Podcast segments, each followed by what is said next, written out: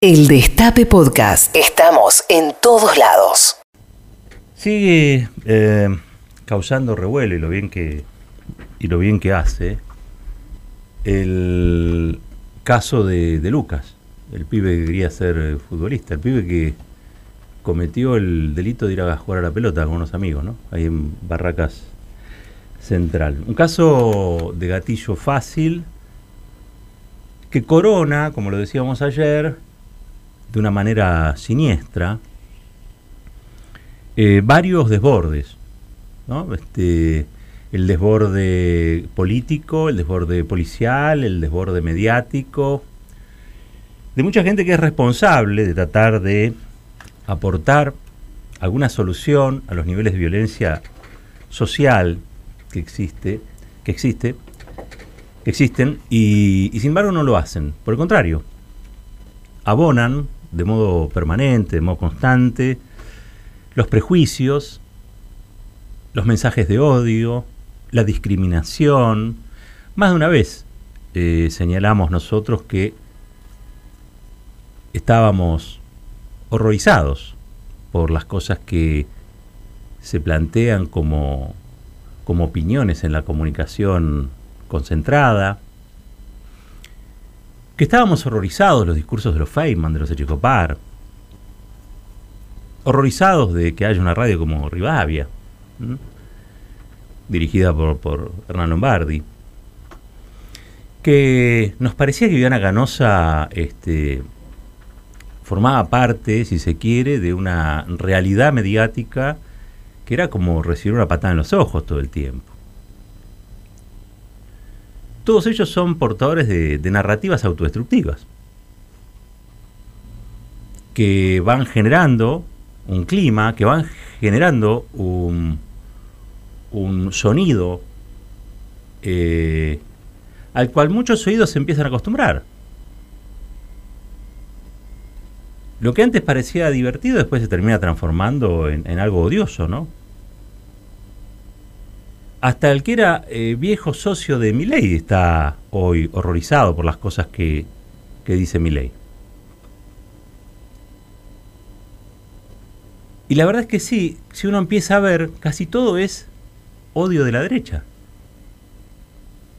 Porque todas esas expresiones son también las que avalan que haya policías que maten por la espalda, como ocurrió con, con Chocobar. Son las de que cada vez que había un, muerto, presuntamente en un hecho delictivo, decía uno menos, son los que también trabajan para generar el estereotipo que comentábamos ayer, el del pibe chorro, el del pibe que pone en riesgo a los demás, cuando en realidad lo que tenemos en Argentina son pibes en riesgo. Pero la derecha necesita construir eh, amenazas la derecha necesita construir amenazas constantes y permanentes que permitan su negocio político. ¿sí? Después esto ustedes saben, termina en el patacón. Pero mientras tanto el discurso de meter bala gana espacio. Hoy yo me quería referir particularmente y puntualmente a lo, a lo mediático. Yo creo que hoy las audiencias están siendo objetos de un bombardeo cotidiano que debilita incluso las percepciones y producen en muchos casos hasta problemas o alteraciones de orden psicológico. La palabra perturbación encaja perfecto. Hay gente que ha elegido dejar de ver la televisión, hay gente que ha elegido volcarse a radios donde los traten como personas, este, una de ellas es esta, por suerte, cada vez más hay gente que ha renunciado a hacer audiencias de estos maltratadores, porque en, un punto son eso, maltratadores. ¿Y quiénes son para maltratar a los demás, no? Bueno, yo les explico, son empleados de licenciatarias, a las cuales el gobierno podría requerir, podría interpelar, podría exigirle, o hasta, miren, hasta los podría capacitar, porque en muchos casos son simplemente brutos. Brutos de derecha, es decir, un cóctel complicado. Tenemos acá un editadito, son seis minutos, de lo que ha pasado alrededor del caso de Lucas.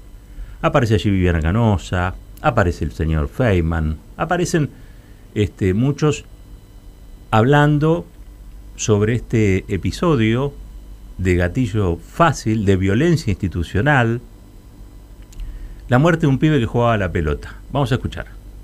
Los policías mismos, no, ni siquiera están para cuidarnos. Imagínate lo que pasa ahora. Disparan hacia los chicos que vienen de jugar la pelota. ¿Fueron a votar? Chicos, ¿fueron a votar el domingo? No, no, no me salió el voto. No sé qué tiene que ver el voto en este momento. Estamos No, no, un porque caso estaba preguntando. No, justamente porque cuando, cuando uno va a votar, uno elige a ver cuál es el candidato, cuál es la persona que puede ocuparse de estas cosas en las que están fallando. Nosotros fuimos a probarnos a Barraca Central, que es cerca de una villa. Nada, eh, me ofrecieron a llegar, yo me conocía con Joaquín, que estaba atrás. Nada, y fuimos, compramos un, en el kiosco compramos dos jugos. Eh, estábamos normal yendo, me están diciendo te vamos a dejar por Belgrano, yo vivo en Avellaneda, son de Varela los tres.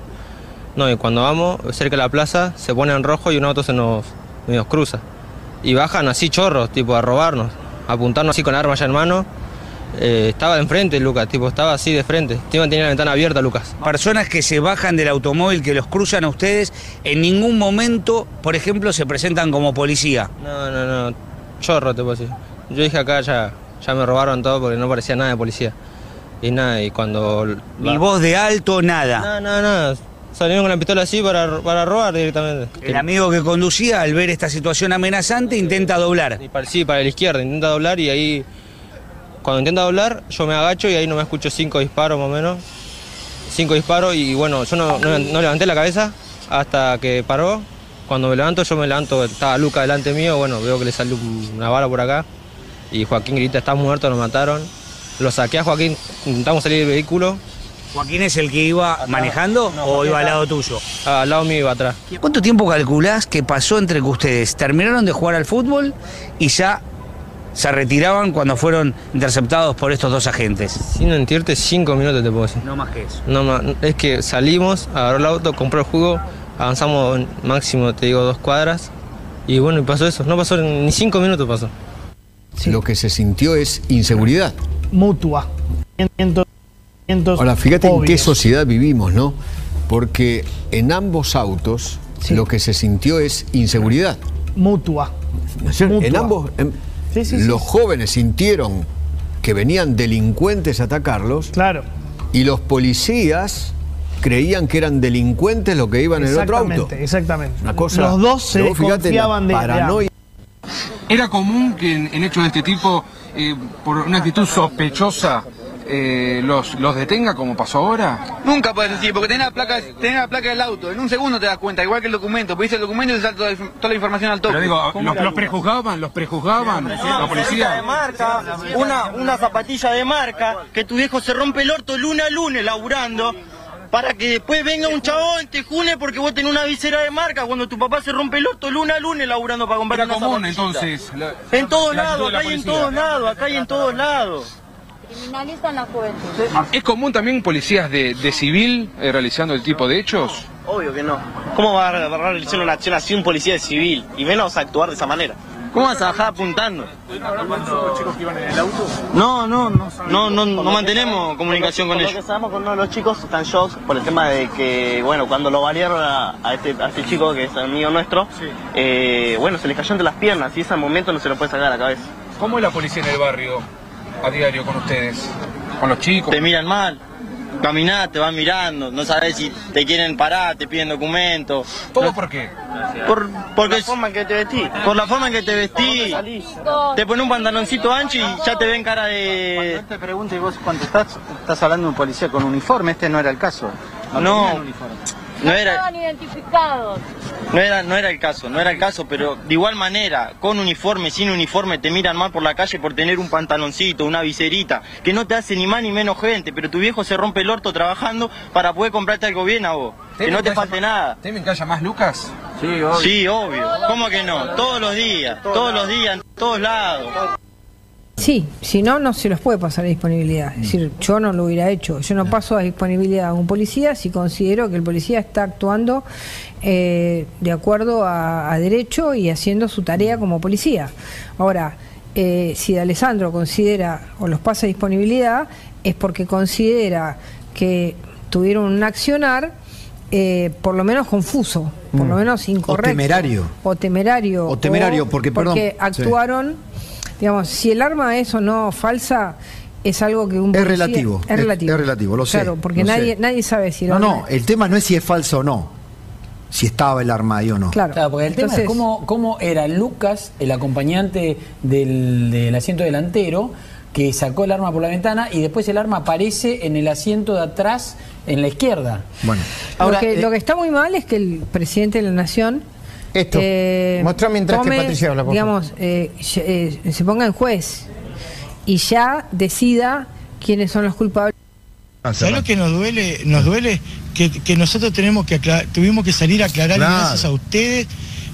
O sea, si no- primero ustedes tomaron la nota todos eh, como que eran delincuentes, pero al, al- al transcorrer las horas y ustedes vieron y vinieron y vieron lo, lo- cómo era la familia, cómo era la gente, cómo era lo que fue pasando, tuvimos que salir a desmentir que, que Luca era una persona hecha y derecha y se fue a descansar gracias a, a todos los, los familiares, amigos, conocidos. Eduardo, ¿qué contactos tuvieron, si es que tuvieron, con funcionarios porteños? ¿Qué, qué, qué recepción hubo de parte de funcionarios porteños? ¿Qué Nadie, les dijeron? nada. ¿Se acercaron? ¿Qué, qué les plantearon? Nadie, nadie. Ya van no sé cuántas, ya dos días y no hay nadie, no hay nadie. Únicamente los que se comunicaron fue la presidencia de la nación, el presidente que, que se, que, habló con, con la mamá y de, de- Capital no, no, no llamó nadie, nadie de nadie. Ni un fiscal, ni un juez, ni, ni, ni del, este- de la- del, este- del Estado, nada, de la ciudad no se acercó nadie. Ni de la policía, nada. Para ponerse a disposición, nada. No, no, no, no, no, no, no, no, por eso te digo. Estamos esperando que alguien venga. Ahora, Eduardo, fiscal, que que- que ningún diga fiscal qué, qué están tampoco. actuando, qué están haciendo, qué se va a hacer. No, no, no, nadie. Por eso te digo, no, no, nada nadie. Nadie, nadie se acercó acá a hablar con la familia, con nosotros, con los amigos, a ver qué, qué se va a seguir haciendo, qué se va a hacer. No, no, los papás recién lo único que, la única tranquilidad que tuvieron fue ayer que el presidente se comunicó y le dijo que iba, que iba a hacer, eh, está a disposición de ellos y iba a poner todo lo que sea necesario para que se haga justicia por, por Lucas. Y ahora el doctor Dalbón que, que nos dio tranquilidad judicial. Acá, acá está eh, la familia de Lucas que ha confiado la defensa de su hijo en nuestro estudio. No podemos creer que al momento los asesinos a sangre fría estén impunemente en libertad. Vamos a empezar a trabajar absolutamente en todo y con toda nuestra ira del estudio en cuanto a que la violencia institucional en la Argentina debe cesar algo que no tiene que ver con absolutamente nada en cuanto a grietas, en cuanto a pensamientos políticos, en cuanto a nada. Este hijo podría ser el hijo de cualquiera de nosotros. Así que no nos importa absolutamente nada. Vamos a hacer todo lo posible técnicamente para que estos policías, que son autores penalmente responsables de homicidio doblemente calificado por haber sido cometido como policías y con arma. Además, vamos a hacer todo lo necesario para que lo que hicieron con uno de los niños que lo dejaron preso durante toda la noche también se pague para que el juez de menores que tuvo la causa y que se la sacó de encima dejando en libertad a los policías tenga un juicio en el Consejo de la Magistratura.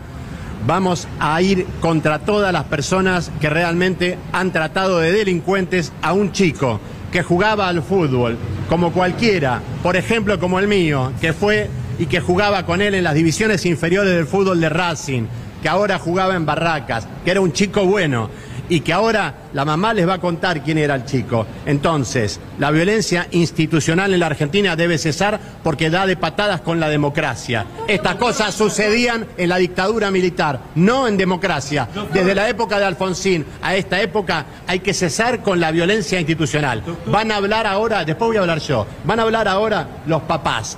Van a hablar hoy y van a hablar también el día lunes, ellos les van a explicar, y después los padres van a estar en absoluto silencio porque tienen que hacer el duelo de sus hijos, de su hijo, todos van a estar en, tranquilidad absoluta, hoy van a hablar, van a hablar el lunes y después voy a hablar yo y no va a hablar más nadie, porque ellos necesitan también aceptar lo que les acaba de suceder porque todavía están en una condición muy triste, muy fuerte, que realmente es difícil, ¿ok?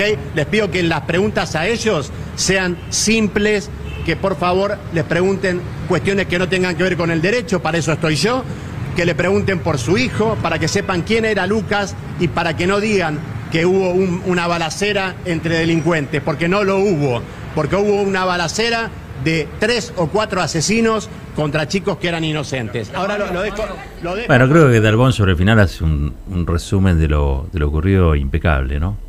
Escuchábamos antes a Viviana Canosa con, hablando con amigos de Lucas, que son los que le dicen, ¿qué tiene que ver si voto o no voto en esto? Estamos hablando de que mataron a un amigo, ¿no?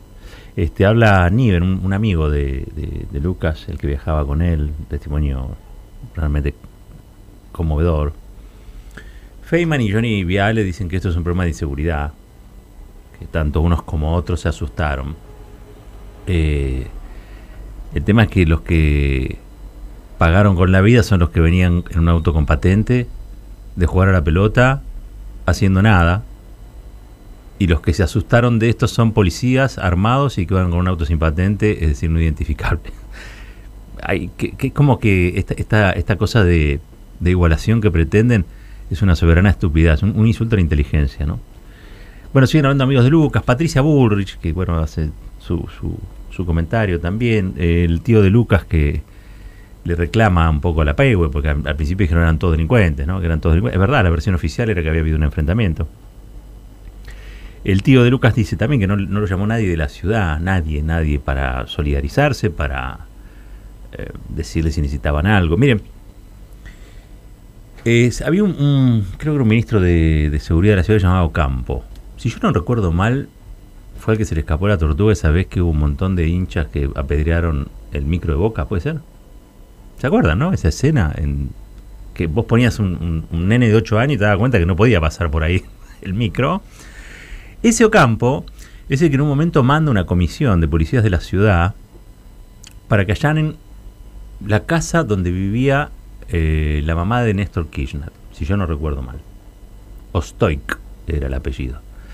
Este, entre esos policías que mandaron a Río Gallegos, eh, Ocampo, por orden de un juez, que yo no sé si no era Bonadío o algún otro, era la causa Otesur, anda a saber quién la tenía. ¿Era Bonadío? Sí, era Bonadío. Entre esos policías había uno eh, que estaba en ese, en ese grupo mandado por ese señor eh, Ocampo, llamado Gabriel Isasi, un inspector de la policía de la ciudad.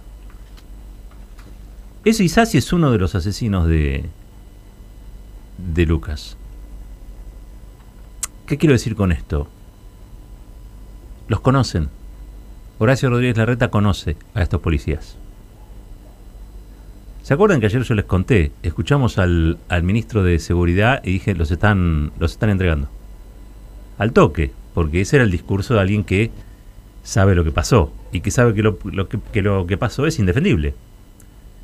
Bueno, hoy, con esta revelación, yo les digo que los conocen. No son policías cualquiera. No es que ese día mandaron a Santa Cruz en la causa Otesur a tres policías o a cinco policías de la ciudad. Encima los detuvo la policía de Río Gallego. Dijeron que en realidad estaban de paseo porque estaban actuando como encubiertos para un allanamiento. Un disparate. Eh, no son simples policías. Son grupos de tarea, grupos de tarea del larretismo. Del macrismo y del larretismo. Son grupos de tareas, como en la dictadura. Que hacen las operaciones sucias. ¿Qué estaban haciendo acá? ¿Qué estaban haciendo acá? Tendrá que, tendrán que responder ante la justicia, ¿no? Todos. Los que estuvieron ahí, sus superiores. Me parece que en la legislatura va a tener que hablar también el ministro de Seguridad. Yo no sé si no tiene que ser de algún modo interpelado también el, el jefe de gobierno porteño. Claro, alguien me dirá, pero no, da el número. No hay forma. Este, no importa, las cosas hay que pedirlas porque si no, no suceden. Para que sucedan tienen que estar pedidas. Después, bueno, puede ocurrir que pasen o que no pasen. Pero en este caso puntual, se los firmo acá. Estos policías no son desconocidos para Horacio Rodríguez Larreta. Por otro lado, hacer un breve comentario antes de irnos. con este comentario de día viernes hoy. La actuación mediática. Miren, les cuento un- una anécdota. Últimamente estoy contando muchas anécdotas, eso eso quiere decir que voy envejeciendo. Cuando Cintia Otaviano estaba en la Defensoría del Público, llegó una denuncia. Era una denuncia de un grupo de mm, teatro que trabajaba en una villa. Eran actores villeros. Estaban haciendo un informe de un policía asesinado dentro de una villa, creo que era la 2124, si no recuerdo mal. La villa de Barracas, ahí al lado de la cancha de, de la cancha de Huracán. Y para ilustrar la nota del policía asesinado, mostraban pibes que estaban armados. Los pibes que estaban armados no tenían nada que ver con el policía asesinado. Eran de un grupo de teatro que había hecho una obra de teatro y para promocionarla se habían fotografiado sacándose fotos con armas, con réplicas o con lo que sea. A C5N, que era el canal, le pareció divertido ponerlos mil veces. En esa época todavía había un periodista, después se fue creo que a Telefe, este, eh, que comentaba como si eso fuera todo real y como si los que aparecieran en la foto fueran los asesinos del policía. La que llamó a la Defensoría del Público, que todavía existe, eh, pueden llamar, pueden, pueden reclamar allí. Era la mamá de uno de los, de los policías, llorando, llamó, para decir, acabo de ver el, noticiero y tengo miedo de que me lo maten. Su hijo tenía 17 años, 16 años. Tengo miedo que me lo maten, porque esta es la ley de la villa. El que mata a un policía muere. Intervino ahí Cintia, dijo, quédese tranquila, nosotros vamos a llamar ya mismo al canal para que levante las imágenes y para que hagan una aclaración. La madre obviamente se comprometió a llevar todo, llevó a todos los pibes, llevó al, profesor de teatro, a todos los que estaban ahí, no tenemos nada que ver. Esto era una obra de teatro que estábamos haciendo. De pibes villeros, o sea, era una obra de teatro de otra villa. Bueno, hubo que llamar a C5N. C5N no entendían nada.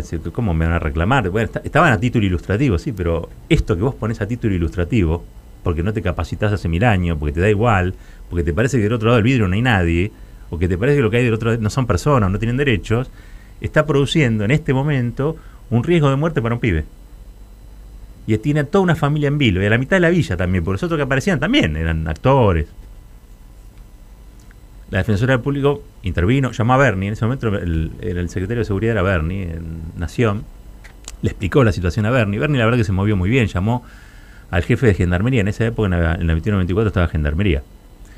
Y fueron hasta la casa de la mamá, el gendarme, el mayor, el capo, a ponerse a disposición y decir que quedaba bajo custodia de él este, para defenderlo de la policía de la ciudad, si eventualmente lo, iban a matar. Este, que él se hacía responsable. Un milico de eso, ¿viste? un gendarme, de esos que vienen de las provincias, que no, no, tienen la, la, la- todavía la cosa de acá. O sea, no manejan la droga, básicamente. Entonces, este, el tipo se portó muy bien. El canal, bueno, con reticencia, qué sé yo, pero bueno, finalmente aceptó poner una placa diciendo que las imágenes habían sido a título ilustrativo, que no tienen nada que ver, que pedían disculpas. Una cosa realmente insólita. Esto, esto que les estoy contando pasó por un montón de congresos de comunicación de todo el mundo, donde después estuvo Cintia, porque este, en América Latina es algo inhabitual. En Alemania es cosa de todos los días, este, incluso en Estados Unidos, en la PBS, en, lo que es la televisión pública estadounidense es cosa de todos los días. Hay reparaciones de este tipo. En América Latina no, y en Argentina en particular menos. Y después hasta el periodista que había hecho un informe pidió disculpas. Pero el canal después hizo todavía algo mejor, a propuesta de la Defensoría del Público. Siempre diciéndole que si no hacían eso, bueno, estaba la posibilidad de sancionarlos. ¿No? Porque el, el hombre es bueno. Pero si se lo obliga a ser bueno, es doblemente bueno. Y entonces le hicieron finalmente una nota a todo el grupo de Teatro Villero. Y mostraron lo que hacían, y mostraron sus técnicas, y mostraron cómo vivían, y mostraron cómo exhibían sus trabajos, y mostraron que eran pibes que habían trabajado en películas, que eran, mostraron lo duro que era vivir en la villa, el esfuerzo que hacían esos pibes por integrarse al resto de la comunidad, y cómo con esto habían puesto en estado de perturbación a, no sé, 15 familias ahí adentro, que tuvo una buena resolución. Finalmente, creo que algunos después los contrataron para hacer obras de teatro, otros mm, series, viste, en Netflix, qué sé yo. Pasaron cosas buenas, porque también las cosas buenas también pasan. Ahora, hubo que hacer mucho revuelo, siempre lo cuenta Cintia, esto es uno de los casos emblemáticos, hubo muchos así. La verdad que la Defensoría fue un organismo creado por la ley de medios que hoy no defiende nadie, ni este gobierno, ni los que... Muchos creo que la, Defensora del Público creo que está obligada por ley a defender la, ley de medios. Creo que Miriam, Miriam Lewin está ahora, la tiene que defender por ley. Pero si no, salvo eso, la verdad es que no hay posibilidad. Quiero decir con este, para, para cerrar, todo esto que ocurre en los canales de televisión es evitable. Todo esto que ocurre tiene consecuencias. No es que aparece Feynman y dice lo que dice, entonces no pasa nada. No es que Babi Checopar dice lo que dice y no pasa nada. Hay gente que se siente agraviada, hay gente que se siente injuriada, hay gente que se siente calumniada, hay gente que se siente agobiada, hay gente que se siente con las defensas bajas, hay gente que tiene perturbaciones, hay gente que tiene miles de problemas. Y todos estos discursos, la verdad que más que contribuir a, la salud este, general, este, a la salud mental de la, de la población, bueno, producen lo contrario. ¿Hay agencias estatales para intervenir? Sí, hay agencias estatales. Está el ENACOM, les decía, está la Defensoría del Público, por supuesto. Están los jueces, están los fiscales, porque la libertad de expresión, creo que después vamos a estar hablando de esto, la libertad de expresión eh, no es absoluta. ¿Sí? O sea, quiero decir, lo que la Constitución garantiza es que no hay censura. Yo acá puedo venir en este momento y decir lo que quiera, porque no hay censura. Pero puede haber consecuencias ulteriores de lo que dije. No hay censura, pero tampoco hay impunidad si yo digo algo que es falso, o agravio a alguien, o calumnio a alguien, o difamo a alguien. Esos son los famosos juicios eh, civiles que se hacen en demanda del honor. Siempre ponen el caso que a mí me, me, parece fantástico. Yo le puedo decir a alguien que es un hijo de P. ¿Sí? Y puedo probar que la mamá se dedicaba a esa actividad. ¿Sí? Es decir, no estoy faltando a la verdad, pero me metí con su honor. Y el honor es reparable. Y te hacen perder un, juicio. Un periodista se puede perder un juicio aún diciendo la verdad.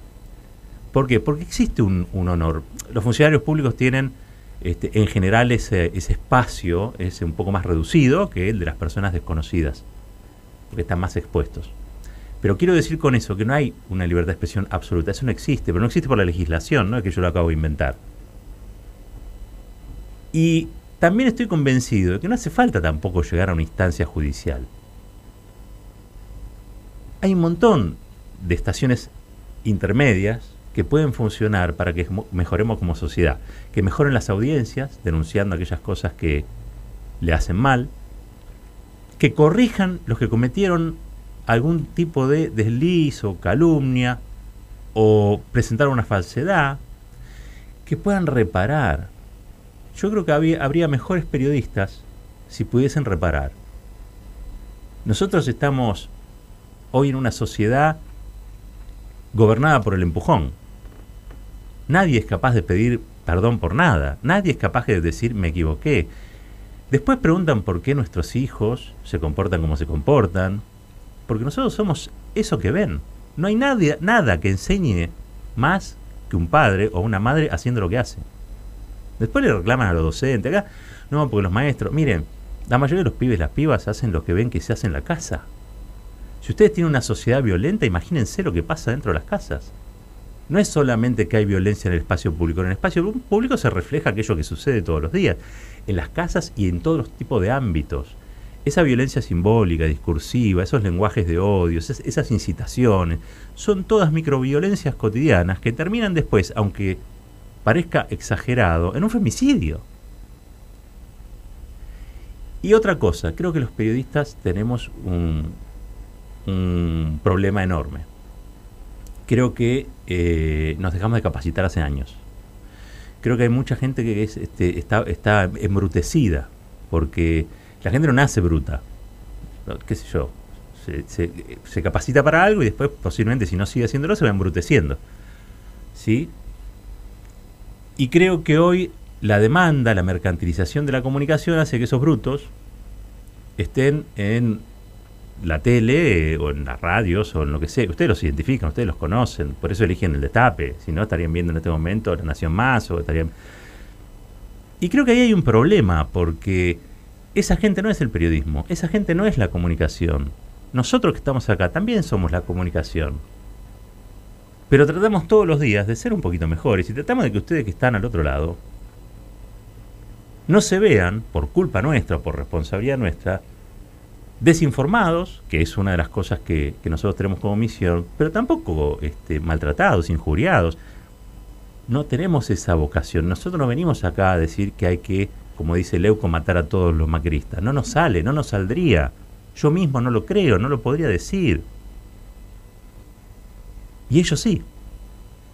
Ahora, el ellos sí tiene corrección, se puede corregir, no se va a estar violando la libertad de expresión, ni mucho menos si los licenciatarios obligan a sus periodistas a capacitarse, si las agencias estatales que tienen que decir sobre esto actúan como deben actuar. Ahora todos se agarran la cabeza porque apareció este Capitanilla, aquí en el destape fue, y dijo, hay que regular.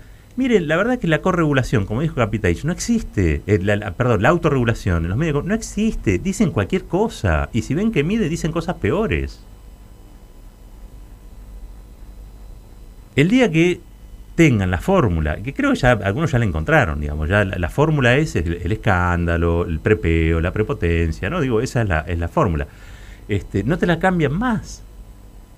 Y mientras tanto, todos esos segundos de televisión quemados al aire son segundos donde la sociedad se va, vuelto, se va volviendo cada vez más regresiva, más conservadora, más violenta y más brutal. ¿O de dónde creen que surge la brutalidad? Bueno, me fui un poco por las ramas. Este es el árbol de la vida. No puedo decir otra cosa. Pero bueno, 36 minutos pasaron de las 7 de la, de la noche. Y creo que lo peor que nos puede pasar, sinceramente se los digo, es que el asesinato de Lucas, a manos de, esta, de estos policías que Horacio Rodríguez Larreta conoce, eh, haya sido, como tantos otros, en vano. Que al menos nos permita reflexionar, que nos permita pensar no está prohibido. ¿En qué sociedad vivimos? ¿Por qué pasan las cosas que pasan? ¿Y cuál podría ser nuestra pequeña gran contribución a que eso cambie?